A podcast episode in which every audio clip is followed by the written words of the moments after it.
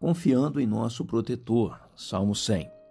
Porque o Senhor é bom, a sua misericórdia dura para sempre, e de geração em geração a sua fidelidade. Verso 5.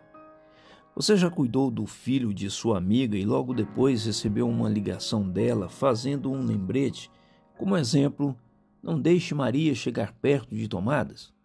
Se sim, você provavelmente disse algo como: Você não confia em mim? Eu disse que tomaria conta da Maria e estou fazendo. Relaxe e divirta-se. Quão familiar era esta situação? Quantas vezes nós nos relacionamos com Deus da mesma forma que aquela mãe se relaciona com o cuidador de sua filha? Eu realmente creio que Deus cuida de mim e de minha família toda? Então, por que continuo dizendo? O Senhor tem certeza de que está cuidando de nós atentamente, Senhor Deus? Está fazendo o que precisa ser feito? Ó oh, Senhor, nós somos como aquela mãe ela deixa sua filha com um cuidador, assim como nós deixamos nossa vida e nossos familiares com o Senhor.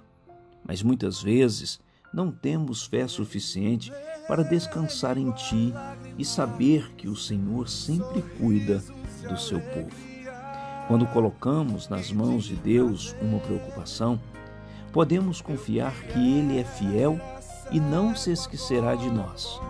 Essa certeza transforma a nossa aflição em tranquilidade e confiança. Aqui é o Reverendo Rogério trazendo uma mensagem de esperança para você.